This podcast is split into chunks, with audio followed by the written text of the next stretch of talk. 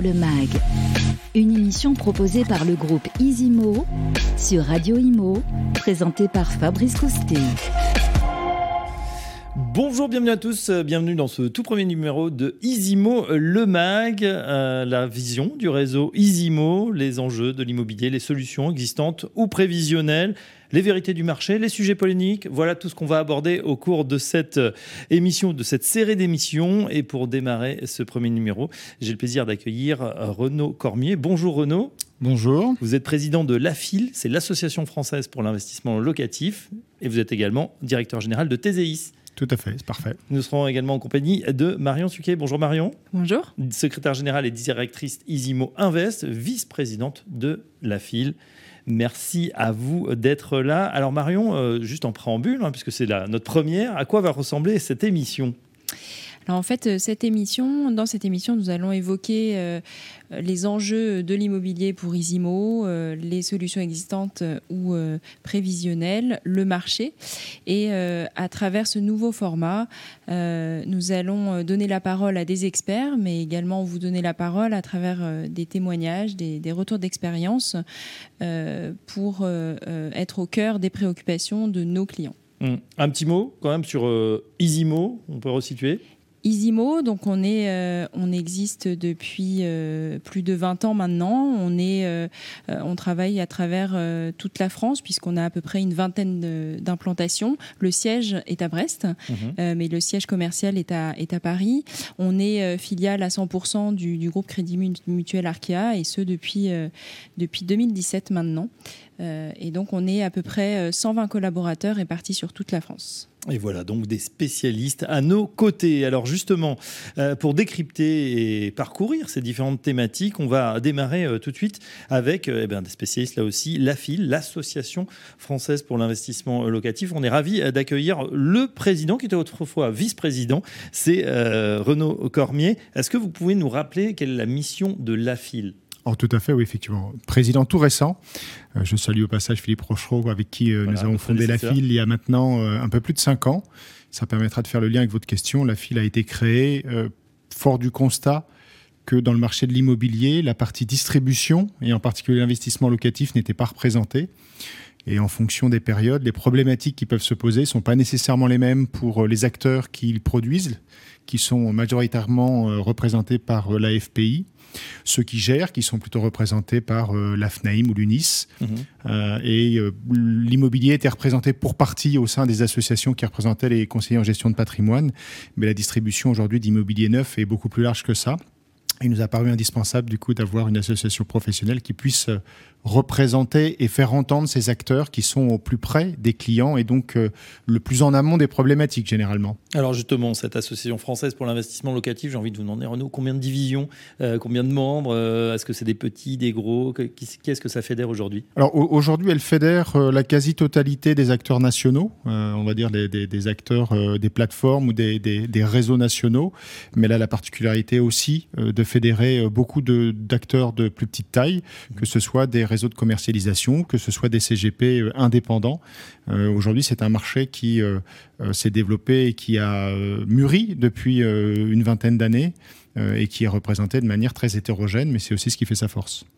Justement, on va se, parler, on va se pencher sur ce marché de l'immobilier locatif. On le sait, on est dans une période un petit peu, voilà, euh, qui a été euphorique euh, malgré la crise sanitaire. Est-ce qu'il y a un engouement euh, toujours présent des, Français pour construire leur patrimoine, pour investir pour demain, peut-être pour leur retraite, etc. Alors c'est sans doute le paradoxe de la période actuelle, c'est que l'immobilier n'a jamais été aussi populaire. je ne sais pas si on peut dire jamais été aussi populaire, est toujours aussi populaire. les Français continuent de plébisciter l'immobilier comme un placement qu'ils perçoivent comme un placement refuge pour eux. Mmh. C'est un des seuls investissements qu'un particulier puisse faire avec euh, la possibilité de s'endetter, donc avec un effet de levier, ce qui notamment pour euh, créer, constituer un patrimoine euh, est quand même un outil formidable. Simplement, le marché est maintenant depuis plus de 5 ans en baisse en termes de volume, donc en termes d'offres disponibles. Là, je parle du marché du neuf. Mm. Et ça commence à devenir compliqué pour des particuliers qui souhaitent investir de trouver des biens j'allais dire des biens à leurs pieds, chaussures à leurs pieds en tout cas, notamment en termes de, prix de vente, euh, puisque euh, on est sur des volumes qui n'ont cessé de baisser. et les perspectives sont pas très encourageantes. Euh, Marion Suquet, vous qui êtes également au cœur du marché, de ce marché de l'investissement locatif, est-ce que ce sont des tendances que vous observez? Est-ce qu'il y a une, peut-être à l'heure où effectivement il y a de moins en moins de logements, en tout cas neufs, qui sortent, il y a peut-être une frustration de la part de, de certains de la profession ou de certains clients? Euh, nous, on est commercialisateur pour le compte des promoteurs, donc forcément, mm. on est touché de plein fouet par euh, ce manque d'offres et on le ressent, hein, puisque euh, effectivement, nos commerciaux et notre force commerciale est en peine en ce moment pour, pour avoir de l'offre mm. et forcément pas d'offre. on ne satisfait pas de manière très correcte nos clients et on voit des prix évidemment qui grimpent. Euh, ça fait partie aussi des problématiques de cette euh, inflation qui n'en finit pas et c'est parti pour durer. On va, on va voir bien évidemment. Alors, dans l'investissement locatif, on le sait, plusieurs euh, dispositifs coexistent. Hein. On en sort régulièrement avec les noms en général des ministres des logements. On a eu le Pinel, on a eu le De Normandie. on a des dispositifs comme le louer meublé non professionnel, le fameux LMNP, la nue propriété. Autant de façons différentes d'optimiser quand même son investissement, sa fiscalité tout en investissant dans, dans la pierre. Euh, première question, euh, Renaud Cormier, c'est pour vous, c'est un petit peu plus technique. On voit par exemple que le Pinel est en train de changer. Il va, il va peut-être donner lieu à un Pinel amélioré, un Pinel plus. Qu'est-ce que ça risque de changer? Alors, je dirais pas un Pinel amélioré. Euh, effectivement, Pinel Plus ou Super Pinel. C'est vendu comme ça par les C'est vendu comme ça. Le décret date de mars. c'est une idée qui date quand même de 2019. Donc, pré-crise, et je mets un S à crise, hein, donc c'est une idée euh, qui était avant le Covid, qui était avant euh, euh, que la problématique d'offres ne se renforce, qui était avant les problématiques d'inflation liées à la crise ukrainienne ou à la dernière vague Covid en Chine. et donc l'idée était, partait d'un bon sentiment, de flécher les investisseurs vers des produits perçus comme plus vertueux. Alors il y avait des sujets qui étaient des sujets de zonage, In fine, euh, le décret qui est paru en mars flèche principalement ou souhaite principalement flécher ses investisseurs vers des logements plus qualitatifs. En fait, c'est finalement le confort qu'il a emporté. Mhm.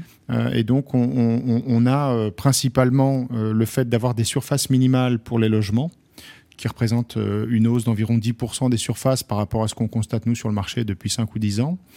c'est également le fait que les logements soient tous traversants dès l'instant où on a un T3 euh, euh, ou, plus grand. Et également, ça réglemente euh, les surfaces extérieures. Donc autant de sujets qui à la fois contraignent la construction, qui vont rajouter une couche, une couche pardon, d'inflation sur les prix de revient. On sait que le prix de revient, c'est la moitié à peu près d'un prix de vente. Et puis le paradoxe, c'est à l'heure où on nous parle de ne pas artificialiser, à l'heure où on nous dit que le logement représente, euh, je crois, 18% des émissions carbone, on va nous demander de commercialiser, on va demander aux promoteurs de faire des logements plus grands, ayant donc par définition une empreinte au sol plus importante espèce de paradoxe. Alors justement, euh, surface minimum euh, des logements traversants, c'est surface extérieure également euh, minimale, autant de mesures finalement inflationnistes. justement, vous le soulignez, ce paradoxe, quelle est la voie médiane entre une offre qui, qui, diminue, on a la pression de la ZAN par exemple, zéro artificialisation nette, et une demande croissante de la part du public, les Français veulent se loger alors tout à fait. Et puis euh, il faut avoir en tête que la rareté de l'offre dans le neuf a des effets inflationnistes aussi sur l'ancien. C'est théorie économique de base. Hein. Moi, il y en a, plus c'est cher. Euh, et donc, alors nous, en tant que représentants des distributeurs, on, s'attelle surtout à essayer d'identifier ce qui va permettre de recréer de la solvabilité chez les clients. Et ce qui est certain, c'est que ce n'est pas en prenant des mesures inflationnistes qu'on va le faire. Donc il faut traiter ce sujet, il faut traiter le sujet aussi du crédit, puisqu'aujourd'hui, une des difficultés, c'est que le, taux d'usure euh, est trop bas, ce qui fait que des clients avec des, dossiers euh, parfaitement sains ne peuvent pas emprunter aujourd'hui parce que les conditions euh, appliquées par les banquiers, les assureurs viennent tamponner ce, taux d'usure. Pour ce qui est de la production, là je dirais c'est plutôt la FPI aujourd'hui qui est à l'œuvre. Il faut à la fois relancer les volumes et de l'autre permettre aux investisseurs qui restent motivés d'investir. Donc je dirais la première chose à faire, c'est mhm. peut-être de conserver ce qui fonctionne et peut-être d'éviter de prendre des mesures qui, à l'évidence, avec le recul que l'on a aujourd'hui, étaient des fausses bonnes idées. Marion Suquet, vous partagez ce, constat, hein, voilà, cette, cette, voie médiane quand même difficile à, trouver, puisqu'on peut imaginer que les clients, bah, c'est très bien d'avoir effectivement euh, des surfaces minimales, euh, du logement traversant, des réglementations énergétiques de plus en plus draconiennes. Euh, le problème, c'est que ça coûte cher. Au final, les gens, ils veulent se loger peut-être avec les mêmes conditions qu'auparavant.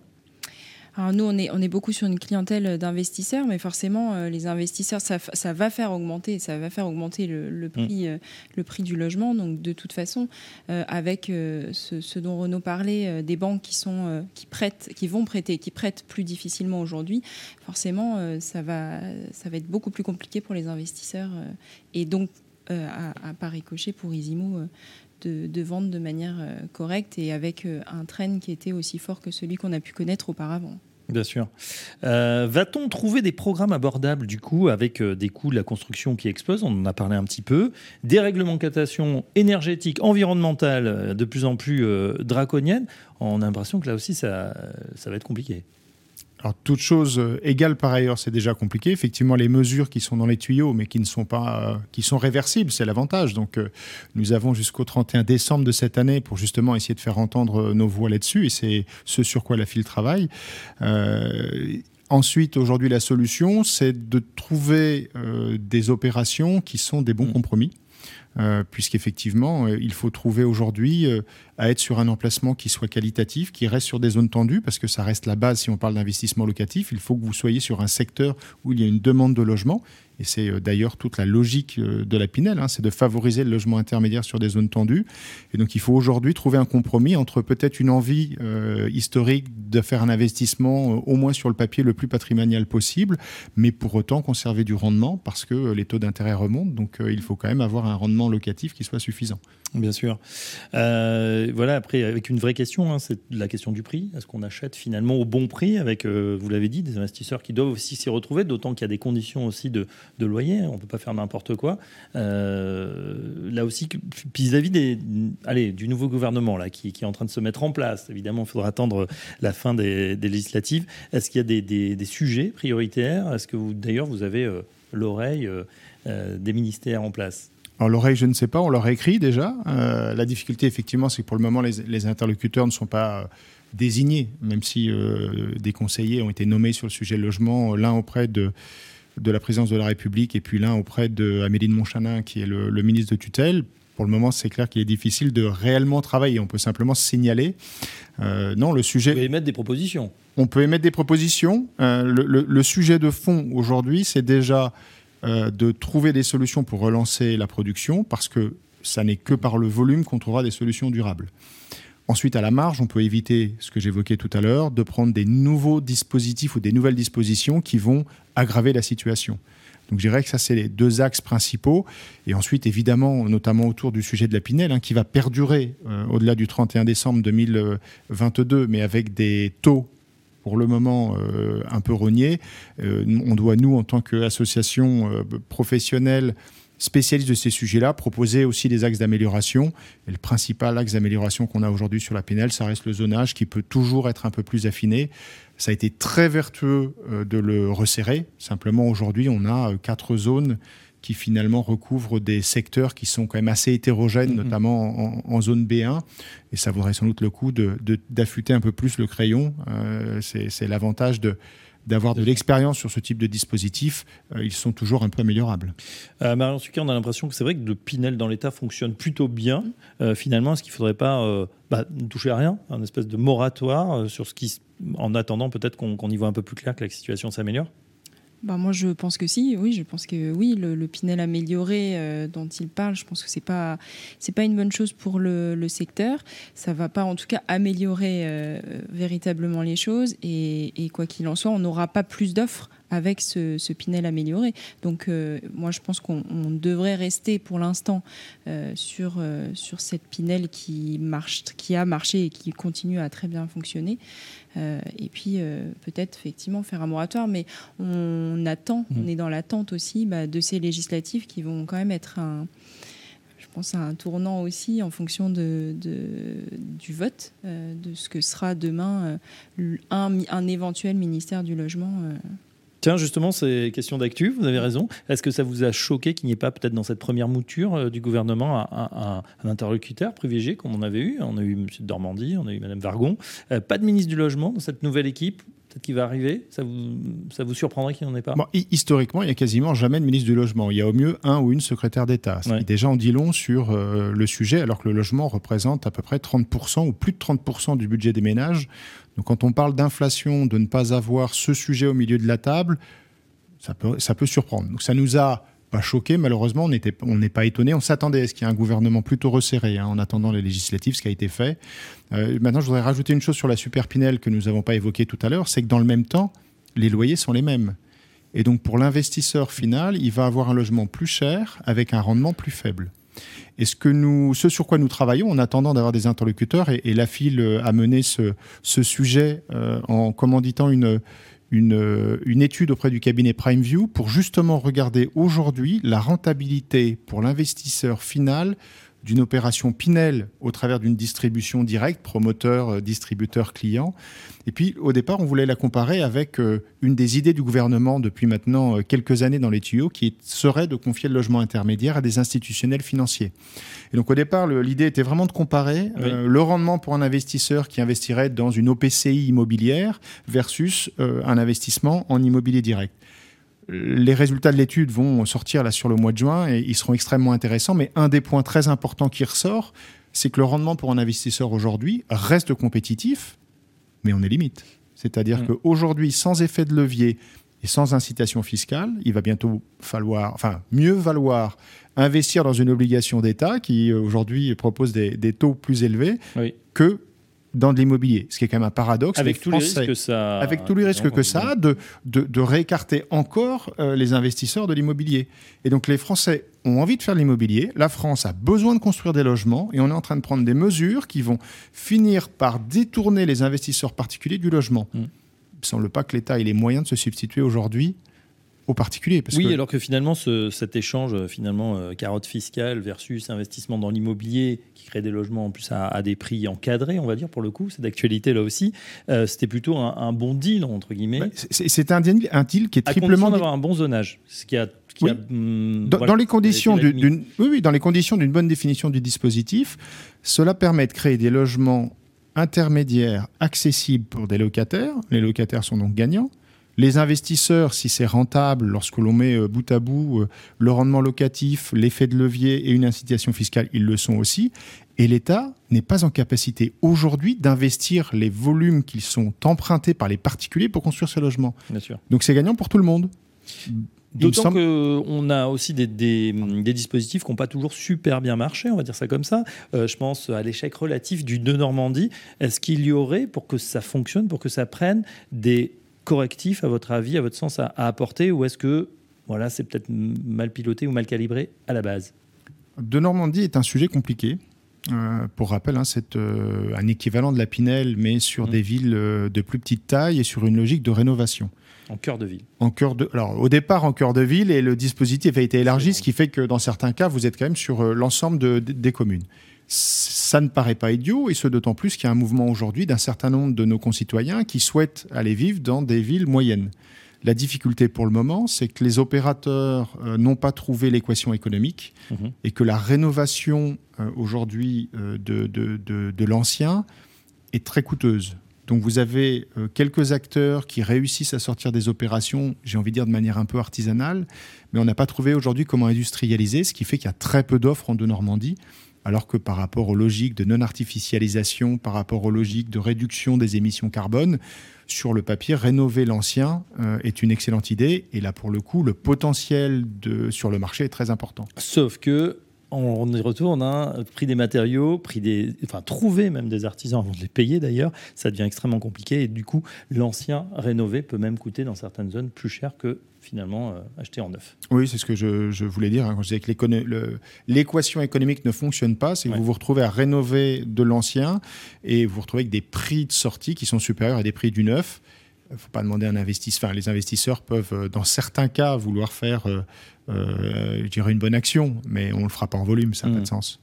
Euh, pour terminer et ouvrir un petit peu le débat, dans le contexte actuel, on, le décrit, hein, pas forcément très rose, inflation, guerre, pouvoir d'achat en berne. Comment vous voyez évoluer ce marché de l'investissement locatif? Je pense, comme toujours, euh, on est sur des sujets quand même qui sont des sujets qui ont des impacts très forts en termes économiques, qui ont des impacts très forts en termes d'emploi. Hein. On rappelle que le, la, construction est un des secteurs sur lequel vous êtes sur des emplois non qualifiés, donc c'est euh, extrêmement important de, de maintenir ces mmh. activités-là. Donc la situation va finir par euh, monter au cerveau de ceux qui nous gouvernent et on trouvera des solutions. La seule chose, c'est dans combien de temps le fera-t-on? Euh, à chaque fois, on a eu tendance à avoir euh, une, deux manœuvres de voile de retard sur ces dispositifs-là. Donc on espère, et c'est notre rôle en tant qu'association professionnelle, euh, se faire entendre plus rapidement pour éviter de repartir d'une situation trop dégradée. D'où l'intérêt en tant que président de la FIL et vice-présidente de la FIL aussi de, porter, hein, d'amener aussi des solutions, de dire, de faire des, ces remontées de terrain euh, pour demain bah, proposer effectivement des, plans d'action bah, C'est le, le but de la file, ouais. c'est mm. qu'on puisse faire entendre notre voix et, euh, faire entendre notre voix aussi à côté des, bah, de la FPI, etc., euh, des différentes associations. Et, et je pense qu'on en avait besoin de, de cette association-là, et puis surtout que cette association revive, parce que il y a eu un petit moment bah, avec le Covid, on a été un peu tous pris sur d'autres sujets. et je pense que là, avec le nouveau gouvernement qui va se mettre en place euh, entre autres, je pense que c'est vraiment important. Voilà l'association française pour l'investissement locatif, donc la file en ordre de bataille, on l'a en mode combat, on l'a compris. Un grand merci à, vous deux hein, pour nous avoir expliqué les, enjeux euh, de cet investissement locatif, les pistes aussi de, solutions, et euh, eh bien euh, gageons que vous aurez tout, toute l'attention du prochain gouvernement. Un grand merci à Renaud Cormier, donc président de la file et directeur général de TDIS. Merci Renaud. Merci au groupe Isimo pour l'invitation, évidemment. Et merci Marion Marinsuquet. Je rappelle que vous êtes secrétaire général directeur directrice Isimo Invest et donc vice-présidente de la FIL. On se, rejoint, on se retrouve en tout cas tous ensemble et très bientôt pour un prochain numéro d'Isimo Le Mag. Isimo Le Mag, une émission proposée par le groupe Isimo.